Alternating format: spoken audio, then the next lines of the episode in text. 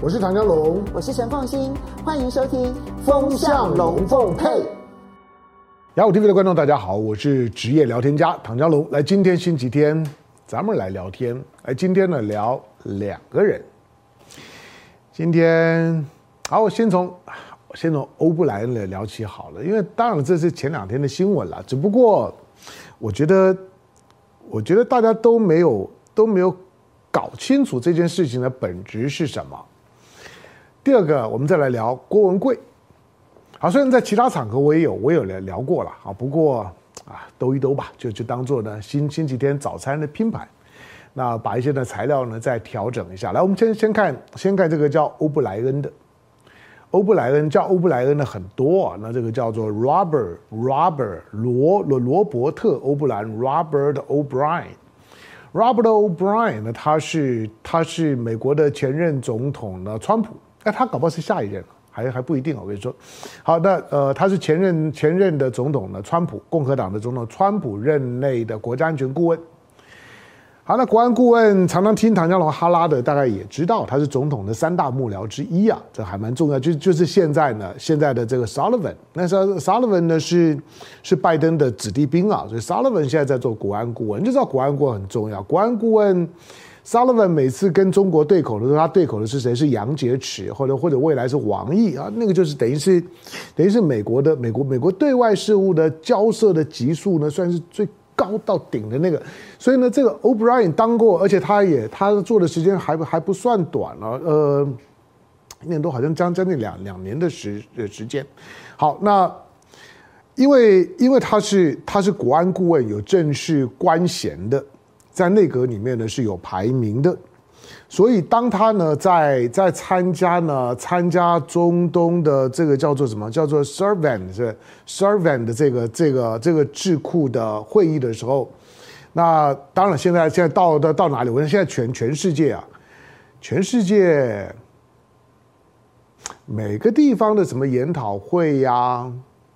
什么什么会议啦，什么智库啦，反正都一样，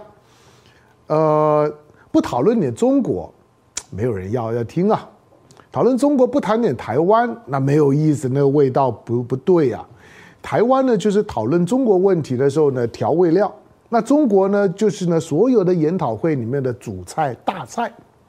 这样讲大家懂吧？好，那就。所以呢，他即使去去中东啊，我我记得这个研讨会是在在在中东吧。那 O'Brien，O'Brien 跟中东是个啥啥关系呢？其实这这不重要。总而言之，他的谈的是是台湾。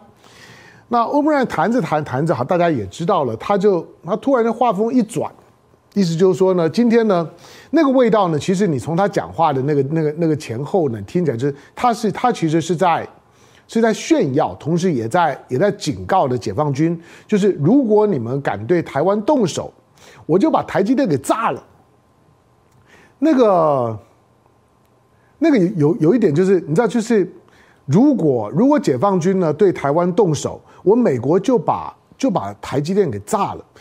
这个叙事逻逻辑啊，你听起来不会觉得有点怪异吗？就是台积电是我的，你凭什么炸呢？那凭凭什么今天解放军就算跟跟台湾发生冲突了，那你就可以把我的台积电给炸了呢？你知道美国在在讲这件事情，在思考这件事情的时候，基本上面是无视台湾本身的想法，也无视台积电到底是是谁的，他就把台积电当他自己的。所以当他讲这句话的时候，我告诉你很顺，而且觉得拿别人的东西呢来恐吓另外另外一一一个人，拿台湾的台积电呢去恐吓恐吓大陆，他讲的非常非常顺，非常溜啊，觉得他这样干是没有问题的。他这种人有病，知道吗？可是美国的美国的政客啊，你听多了看多了之后啊，其实普遍呢都有心理性的疾病。平常呢你看不太出来，可是呢当你碰到他的核心利益的时候呢，他的那种原原始的原始的，就是人性呢被原始的兽性给给压制了之后，你就听到呢开始胡言乱语。欧布莱恩讲这句话的时候，在逻辑上面来讲。当然是不通的。台积电是怎么来的？年纪轻一点可能不知道，唐湘龙不会不不知道啊。唐湘龙在在在大学要毕业那年的时候，台就是呢研究所毕业那那年，台积电创立。唐湘龙基本上面是跟着台积电一起长大的，就是我研究所毕业开始进社会工作的时候，台积电成成立，然后呢看着台积电从无到有一路上来，这跟美国你说对了，你说你说技术啊人才啊是有这么点关关系，可是所有的企业最核心是资本啊，是赚赚股，就资本。是中是台湾人自己出的钱，台湾人是自己学的，后尤其后后场的这些管理，这都是呢台湾人所培出培养出来的，全世界独一无二的 know how。所以呢，德德国人德德国曾经讲过，就是说，就是说工业四点零的标准的模范呢，就是台湾的台积电。他说你们不用到德德国来看，你们想看工业四点零是吧？他他是跟大陆朋友讲，你们想看工业四点零，不用来看我，你去看呢台湾的台积电，那标准的工业四点零。好，那欧布兰讲讲这话的时候呢，当然从台湾人的角角度来讲，好像好像也也也不太当一回事儿哈。就是谈话性节目呢，当做是材料谈一谈，谈完了也就算了。哎，他是前任的国安顾问，他可他跟之之前的那个那个呃 Garland 那个那个叫做 Garland Garland 只是一个只是一个偶尔上美国 Fox News 谈话性节目的名嘴。平常呢，主持点美国的广播节目。那这 Garland 呢，都还是说 Garland 前一次说呢，说说呢，美国有一个有个毁台计划，不能说毁台，就毁台积电计划。就是呢，如果如何如何呢，美国呢就最后呢就会就会呢启动呢启动，这不叫做自毁计计划，因为这个自毁是伤伤自己。美国呢，美国是启动了毁台计划，就是如果什么什么发生了之后，我就把台湾的台积电炸了。可是呢，Garland 在在讲的时候呢，他终究是是也也不敢具名，引用呢不具名的消息来源。在前面是媒体的报道，媒媒体的报道呢是连呃连连连名名字都没有。换句话说，你过去看到的都是引述转述，可是这一次呢是 O'Brien 自己站出来讲话。当然说欧布莱恩会不会就就是之前那个转述引述的那个来源，这我不知道。但是欧布莱恩作为一个前前国安顾问，公开讲这些话之后，你说不当回事吗？没有道理，因为你听久了会麻痹，而且慢慢不知不觉当中，你会觉得你会觉得好像很合理哈。美美国讲这些话的时候，你会觉得他脸也脸也不红，气也不喘的，他会觉得嗯，就是应该应该这样做。我美国就是应该把台积电炸了，免得台积电呢落到了落到了就是说呢中国的手里面，落到了大陆的手里面。那请问从一个中国的角度来讲，为为什么不？好，但是欧布莱讲完话之后呢，台湾方方面呢，嗯，除了这些的这些的谈话性节目聊一聊之之外，尤尤其我会注意呢，这些深绿的媒体跟深绿的政治人物是怎么是怎么谈的，我觉得谈的不好，坑坑巴巴的。很表面，要呛也不敢呛，要赞成呢也也不敢，所以呢，基本上三言两语就带过去，好吧？那那偏蓝的媒媒体呢，当然是骂，就说你你你怎么可以这个样子哈？你呢既既呃既不可以呢呃以美，可是呢我你不准我有以美论，可是你却有毁毁毁台论，那以以美论不准有以美论都已经不合理了，你还有毁台论，好吧？但是呢这些谈论也都是很表面。我觉得欧布莱恩的讲话，你要进到更深的一层，就是欧布莱恩，欧布莱恩现在是靠民进党在养的。去年吧，去年，我如果没没记错，去年是我是看《自由时报》，那这是我每天都要看的报纸了。就像就像我我也我也很喜欢看郭文贵啊，所以郭文贵被抓了之后呢，我我心很慌啊，我我在想。我我在想，这样子这不是太剥夺我生活的仅存的一点乐趣了吗？就是就是我我看视频或者看新闻，看了会开心、会快乐、会想笑的不多啊。那郭文贵是其中一个啊。就我我看他表演的时候，我明明知道他是个骗子，可是你你隔着隔着视讯、隔着屏幕，你你你除了很同情那些被他骗的人，被骗了这么多钱之外，我看到他在骗的时候骗得这么的认真，我还是很开心。他被抓了，好，不过回到。回到这个 O'Brien，O'Brien 去年的去年的《自由时报》有一篇的文章的那个标题大概是这样，就是呃，这些被北京、这些被中国制裁的美国官员，现在都找到好工作了。大意思是这样的，就是我没有我没有逐逐逐逐字，因为那个标题我印象特别深刻，因为我我在注意这些人。那什么叫做被北京制裁的美国官员？就是因为在川普的时代，中美关系搞得很糟嘛。那每个官员啊，不管是那个那个那个那个那个那个白宫的白宫的经经济顾问，那那那那那叫什么？呃，那呃就 OK Navarro。Navarro 那个呢？那个讲到讲讲到中国啊，那恨不得就马上把中国呢给撕了，把它把把它吃了。他甚至于呢写写写书、拍纪录片，就是为了呢为我为了告诉大家说，绝对不要再买中国货。当然他那个没有用啊，他拍了之后呢，就是呢说中国对美国的贸易顺差越来越大，越越来越大。但是我只是说这些的官员都是都是川普都是川普的内阁的官员。你看他当当时的商务部部长呢，叫叫做叫 Rose，也也也是一样。然后呢，你在你在你在看呢，在当当时他的国务卿 Pompeo 也也是一样。然后呢，这个呢，国安顾问呢叫 O'Brien 也是一样。好，所以呢，不是只有川普，而是虽然今天呢，可能很多很多的华华人朋友在看看视频的，你可能会说，从中国的角角度来来讲。如果如果如果现在可以选的话呢，川普跟拜登，我想搞不好很多华人会觉得说，那我宁可能选选川普，川普呢还比较靠谱，还比较不离谱，就是在处理中美关系的时候，还不至于像像拜登这样的胡搞恶搞一通，而且拜登上来跟川普也没有不一样，而且甚至很多地方变本加厉，所以如果可以选，宁可下一任总统的是川普，我估计了，可能很多人这样想，可是我是说在。在拜登上台之前的时候，大部分的华人圈子都不是这样想的，好吧？所以，当拜登呢当选了，那呃前年的一月二十号要交接的时候，就在要交接前的几个小时，北京方面呢发布了一波，发了一条新闻，就发布了外交部发布了一波的制裁名单。这波的制裁名单呢，就就像是把台湾的某一些人纳入到了所谓的台独黑名单一样。那那个制裁名单，那第一个就是限限制的行动，就是我警告你，你不要呢再想来中国，不要再想赚人民币，不要再想跟中国做生意，还有不要到中国任何呢可以控制到的，不管是呢中国大大陆或者是港澳，但台湾它在暂时管管不了这些地方呢，你都不要给我来。还有。就是连坐，不只是这二十八个人不可以，而且跟这二十八个人有关系的亲人跟企业一样，都在我的制裁范围之内。那等于是断了这些后路啊！所以像蓬佩奥呢卸任之后找找工作很难了。最后你想国务卿哎，最后呢到哈德逊研究所，我看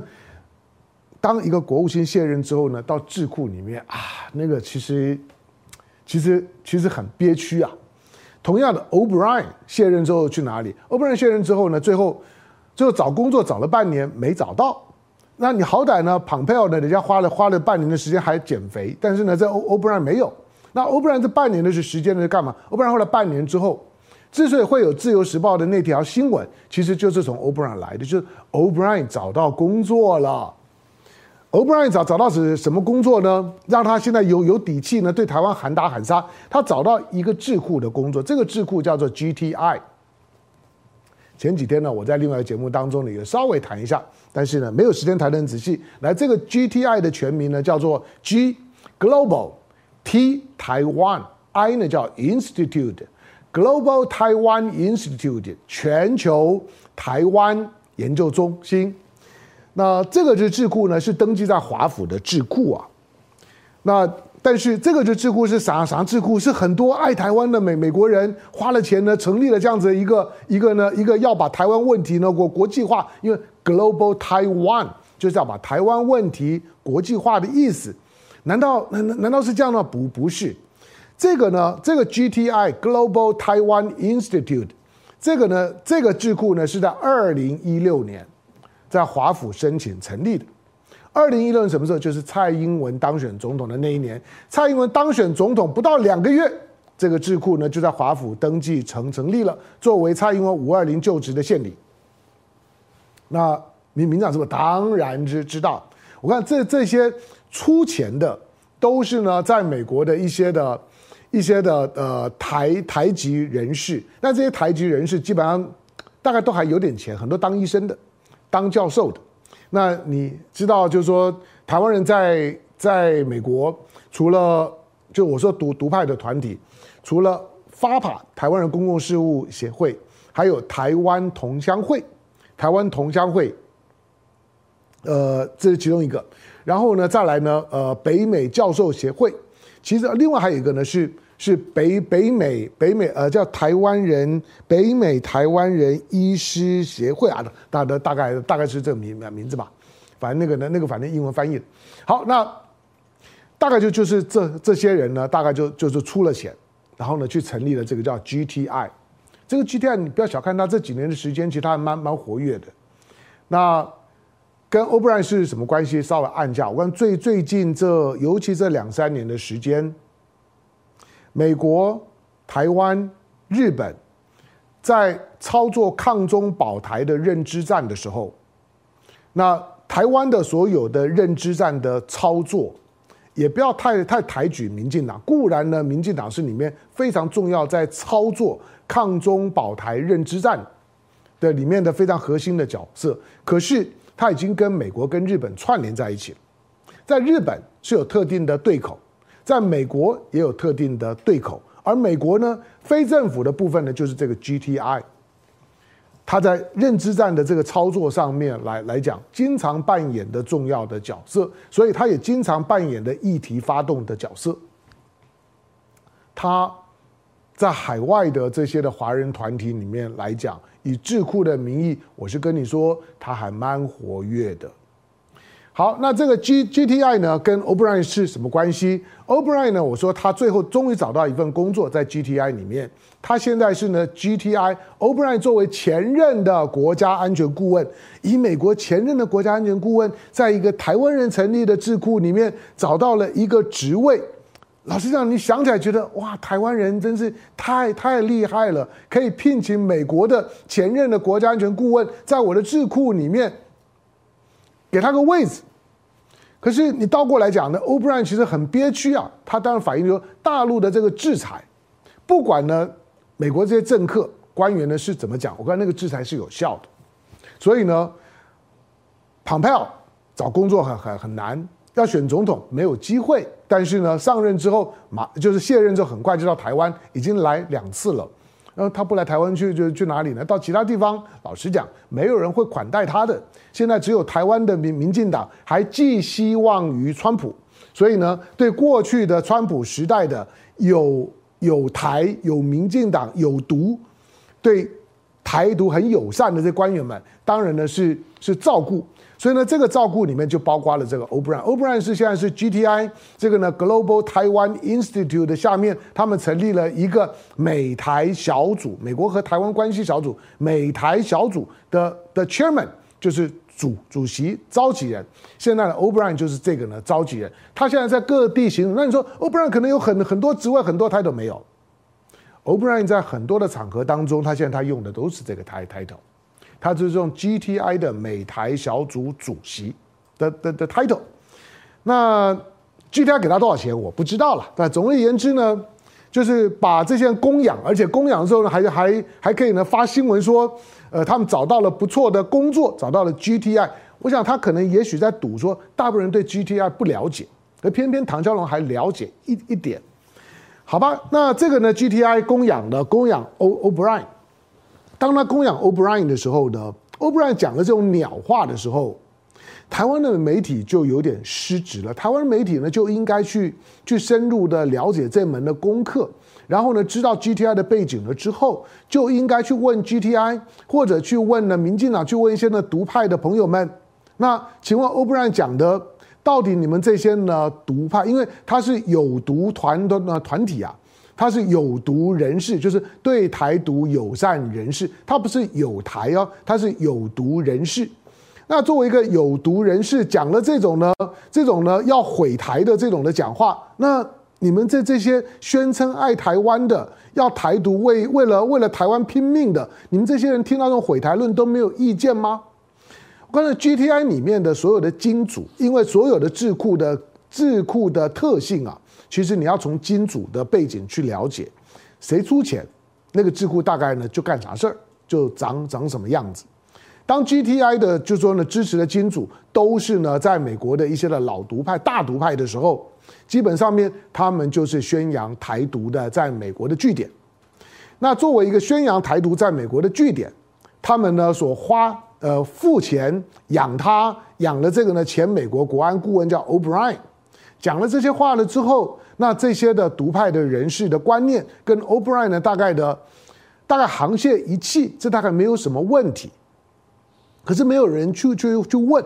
再来就是说，我觉得更应该问的是，你要问赖赖清德。我告诉你，这些人啊，GTI 的这些人。在二零一九年之后，他们是不是还支持蔡英文？No，问号。这些的老独派，可是我告诉你，这些人，这些人呢，就是把赖清德当做台独金孙的最核心的一群人，所以这些人是为愿意为赖清德死的，就是为了把这个台独金孙养大。这些人啥事都会干，都愿意做。就像是李远哲啊等等的这这些人，或者已经过世的辜宽敏一样，那个呢，看到看到赖清德的时候，我跟他保证啊，那种眼睛发亮、秀苗苗，就是呢，政治上面的血缘呢，会催动他们的内心里面的那个哺乳激激激素，就会想要把赖清德再养得大一点、肥一点。好的，这 O'Brien 跟 GTI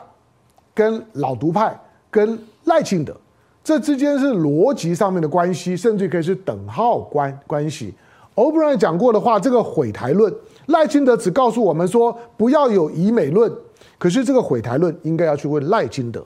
但是赖清德到现在为为止，光光这个问题如果没有人问，民进党是绝对不会有人去回去回答的，一定一定装没装没听到，最好让大家误以为说呢，这个 O'Brien 跟 GTI 没啥关系，O'Brien 呢并不是拿钱办事。这有什么好客气的呢？民进党在过去几年里面干过很伟大的，养个 O'Brien，养个呢庞佩奥，这有这有这有什么？许多呢海外的所谓的早期的民运人人士，大陆的民运人士，今天海外的反中人士，像曹叉青、什么什么林叉华，这些不都是靠民进党在在供养吗？今天呢，台湾的华华视的财务呢，已经摇摇欲欲坠了。中华电电视台根本没没啥人看的。可是呢，华视过去呢，已经苦哈哈的时候，仍然呢，每个月要帮帮呢，当时民进党政府由华氏呢来出钱，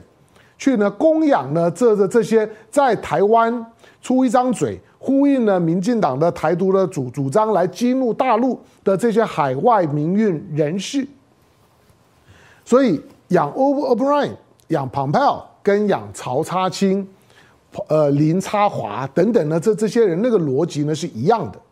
所以应该要去问赖清德。我说赖清德最应该去回回答 O'Brien 的毁台论，因为 O'Brien 的这个论述，我看在美国的美国他的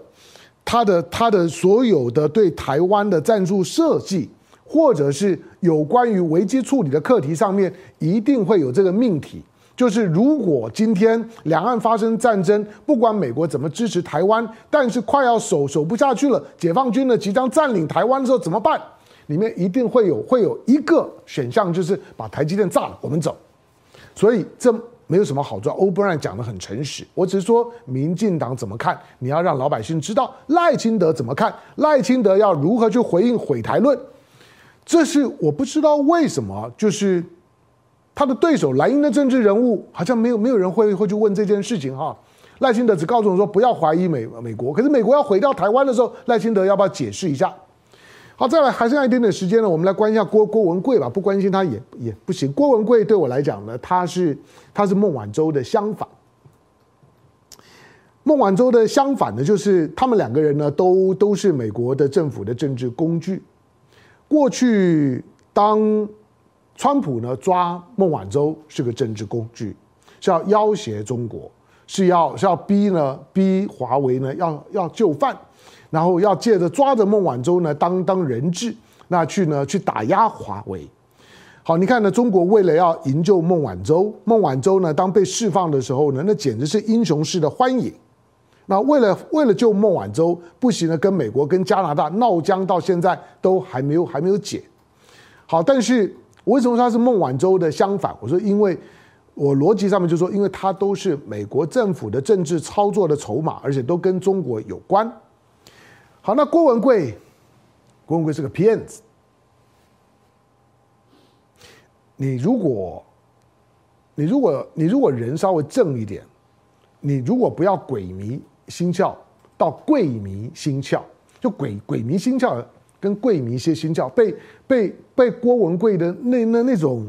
其实你看你听就就觉得鬼扯，就很就很假的那那那种呢，就是就是胡说八道的东东西，然后你你当笑话听呢，当个当个戏看就好了。可可是郭文贵很有效的把自己包装成一个。一个一个反中反共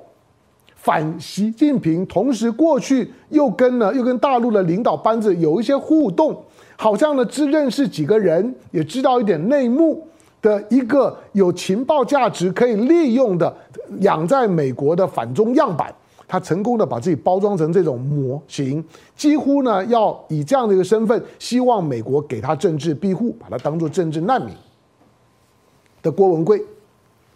但是中国大陆很早就对他呢发布了红，对对国际刑警组织组织发布呢红色通通缉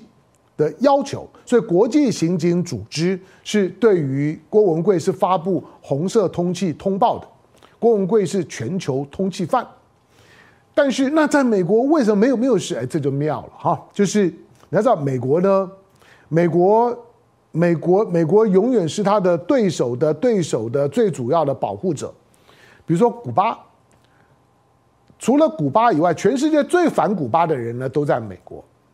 古巴人呢，人人口最多的当然在古巴岛上面。古巴岛之外呢，人人口最多的古巴人呢都在美国，而且看起来是两两个不同国国家的人。第二个，你说伊朗，美国呢巴不得灭了伊朗，对不对？但是呢，全世界呢。波斯人最最多的当然在现在的伊朗，波斯人呢第二多的地方呢在在美国，而且在美国的伊朗人绝大部分呢都都反伊朗，在美国的古巴人大部分都反反古巴，当然我不能说在美国的中国人呢都反反中国，倒未必，因为中国不不是这种的级级数这种的调子，但是你说像俄罗斯也一样啊，全世界呢最反俄罗斯的人大概都在美国，但有一部分在欧欧洲，但大部分都在美国。好，美国向来都是这样的操操作的，就是你会你的你的国家总会有一些人呢是住在美国，而住在美国那些人都发现，他对于你认为跟你同一国家的这个国国家绝对不友善。郭文贵也一样。只不过就就是把这些所有的反中反共，只要你敢公开的讲讲讲几句呛中国共产党的，讲讲几句呢反中的，骂习近平的，骂小小熊维尼，骂习包子，你只要敢骂几句之后呢，哇，在在美国，美国就开始对你另眼相相待哦，你很带很带种哦，就是骂中国骂中共，成为呢对于美国政府获取美国政府的信任的投名状。郭文贵其实操作路数很简单呐，我说呢，他是一个他是一个大号的包装的比较好的王立强。你想那王立强那个小瘪三，就大家都还被他耍了耍了这么久。二零一九年、二零二零年，台湾呢还会浪费了这么多的时间，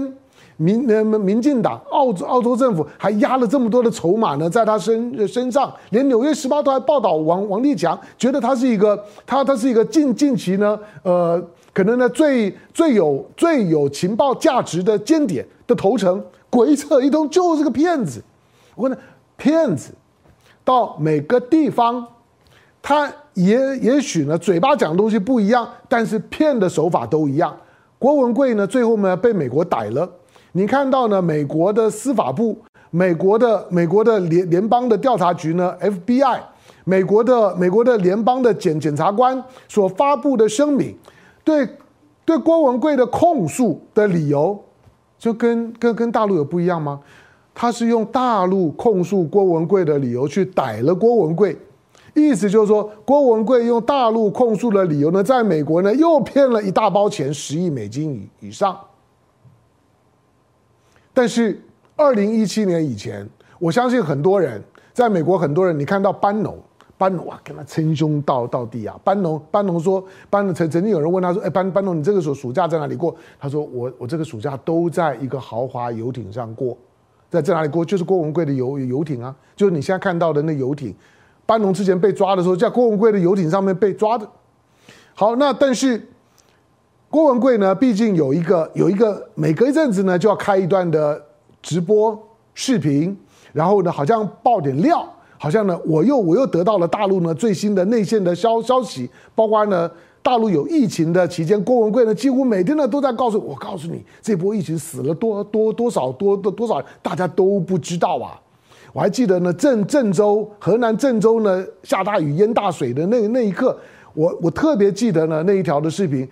郭文贵郭文贵在讲话的时候，总总之我告诉我告诉你，我郑州人啊，我河河河南人呐，那个淹大水那个地方的附近我都都住过，我太了解了。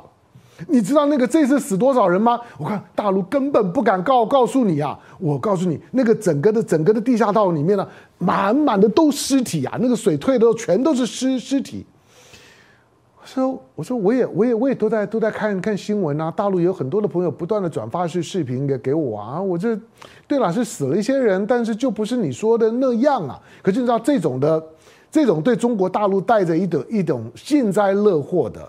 诅咒的嘲弄的口吻的这种的腔调，管你真的假，听了呢对某些人就很爽。郭文贵就靠这样。二零一七年，因为二零一七年就川普呢当总统的那那一年，从二零一七年之后跟着川普政府呢就上来了，所以他身边的人都是川普川普挂的，那他要请客喝红酒，那用用用用那个什么，那叫做签名一号是吧？我不太懂啊，我我没没喝过，好吧，反正呢，总而言之，表现出顶级奢华。而且不断的呢，会对他的这些呢粉丝呢，去除了讲一些鼓动性的话，告诉你就是说我郭文贵今天在美国是有身身份。你看到我穿的西装都是顶级的定做西装，就不像唐唐湘龙那样啪啪的。那你看，你看我的我的游艇，你看跟我在在一起的，你看跟我在一起的班农啊，首席经济顾问呐、是呢是是川普的 Kingmaker，这些呢都我的哥们，我们要一起呢要办电视台，要办 GTV。其实 GTV 并不台湾的八大电电视台啊，是是是郭郭的意思，郭的电视台 GTV。那来你们就就投资，我告诉你们，只要投资我，保证的赚赚赚大钱。这种标准的骗子话术，哎，他就真的骗很多钱，十亿美金啊！好吧，这这些的这些，他到底他到底怎么骗了？骗了多的多少？难得中美有有共识，因为受害者呢都很多。可是呢，在美国，在这中国大陆都一样，都是华华人。换句话说，不管你是在中国大陆的华人，或者是海外的反中华人，你反中不反中，碰到郭文贵，你反正呢都会呢，你的荷荷包都会大大失血，都被骗很多钱。好，但是重点是为什么这个时候抓抓郭文贵？这个时候抓郭文贵呢？跟二零一八年抓孟孟晚舟是，当然是有政治目的呀。我说了，郭文贵的身边都是川普挂的。那那你说，那美国的 FBI，美国的美美美国的是司法部，美国的美国的司法部，美国的检察官是有高度政治性的。这个时候呢，抓郭文贵，基本上面呢，他就像这个新闻。《纽约时报》做了很大篇幅的报道，因为对纽约《纽约时报》这种大白左的这种的这种的媒体来讲，对于郭文贵他们所代表的反中右翼，他们的提防心理是很重的。这个呢，在在二零二零二零年的美国总统大选的时候，《纽约时报》也好，《华盛顿邮报》也好，都曾经呢用很大的篇幅去讨论，倒不是讨论郭文贵了，郭文贵只是里面现象面之一啊。他们主要的讨论就是说，为什么这这这些呢？这些呢，华文的反中的媒体，在过去，在美国的舆论场当中来讲呢，是很边缘的，根本没有人看，没有人理的，就是当小小报，基本上连连报都谈谈不上，没有人会谈，没有人会引用的这种边缘的叙事。可是今天呢？在二零二零总统大选的时候，竟然呢能够登上大雅之堂，甚至于呢都已经上了呢 Fox News，可以侃侃而谈，而且他们的报道被大量的引用，而且没有证据。美国的媒体什么时候呢沦落到这种的地步？让这种呢，明明呢，你怀疑他呢夹带了特定的政治目的，只是因为反中捡到篮子都是菜，只要他反中，我们就给予他很高的政治的评价，就让他呢取得政治正确的位置，就把他捧上了天。《纽约时报》在当时就有这样的反反省啊，他们对这些媒体是很注意的，在对我平常说的大苹果三明治。大纪元、苹果日报以及台湾的三明治的媒媒体，还有像郭文贵这种的反中华华人，我说了，我对反中不不反中政治立场我都可以尊尊重，可是我我觉得不要太 low，你挺中也好，也不要太 low，反中也好，你也不要这么 low。人当然啦，都都会有点呃 low 或者不 low，有时候会有点主主观的评价。可是我告诉你，人、啊、就是。我说中国人常常有有几个字啊，记得中国人有几个字是很特别的，一个叫谱。这个呃，我们在我们在谈，就是说那个那个歌歌歌词的这说词词谱啦、曲谱啊的那个谱，菜谱是食谱的谱，一个叫做谱，一个叫做分，本分的分，一个一个叫格，风格的格。因为中国人的用语啊，中国人的行行为风格里面，它是会有点弹性的伸缩的空间的。我很难告诉你说呢，这件这件事情一定是怎么样，是不是一定就就很 low，或者一定是很高级？因为它有主观的成分。可是呢，在这些的字眼，它都会有一个配套的动词。谱呢，我们常说离谱；分呢，我们我们除了除了除了讲讲的说呢，比如格，我们常讲说呢，失格。分我们会说过分，换句话说呢，在人呢都在那个谱，在那个分，在那个格呢，有一点弹性的空间。基本上面在那个弹性的空间里面，大家虽然主观上面有差异，但是你只要不要离了谱，过了分，失了格，大家基本上面都会觉得那个是呢大家的认知的差距。算了，可是你看到呢郭文贵呢这种呢。或者说呢，大苹果三明治像大纪元的很多的报道，他的意识形态以及呢被他洗脑的对象，已经无保留了接受他们的论述，听了就开心，我管你真的假的。而他叫你去投资的时候，你就把钱都砸砸进去，十亿美金哎，十亿美金啊，现在被没收收回来了六亿多，其他的三亿多呢，大概都花完了吧。换句话说呢，今天郭文贵是离了谱，过了分。失了格，所以呢，让去逮他的时候，我估计大家没有没有杂音，就是这根本就是个骗子，跟那个几年前二零的零八年呢，华尔街的金融风暴的时候的马多夫差不多。像郭文贵这种呢，会把自己经过政治正确包装，让自己出来讲话的时候有神功护体，因为我是个政治受难者。台湾很多人喜欢把自己包装成政治受难，我郭文贵就是典型的把自己过度包装的政治受难者。中国大陆的以反中反共为名的大陆版的政治受难者，他是个骗子。台湾也有很多的政治受难者，就是个骗子。那你知不知道？你看得看得出来，看不出来？我帮不了你，我只能说你这辈子呢会吃多大的亏，就看了那些呢把自己包装用政治正确包装自己。平常在你面前的时候呢，要不然就是楚楚可怜，要不然就是义正辞严。但是实际上面来讲，博得你的同情跟认可的时候，最后会让你乖乖把钱呢掏出来。你还以为呢，你选择了一个很正派的人，跟着他走了之后呢，除了心里面踏实之外，还能够从他身上赚到点什么？这些人基本上面都只不过是再次的成为某种政治正确包装的大骗子的受害者。好吧，这两件事情有没有关联性？你自己想，当然有啦。不过今天没没时间聊了，讲太多了，下回聊吧。跟大家说周末快乐，下回见，拜拜。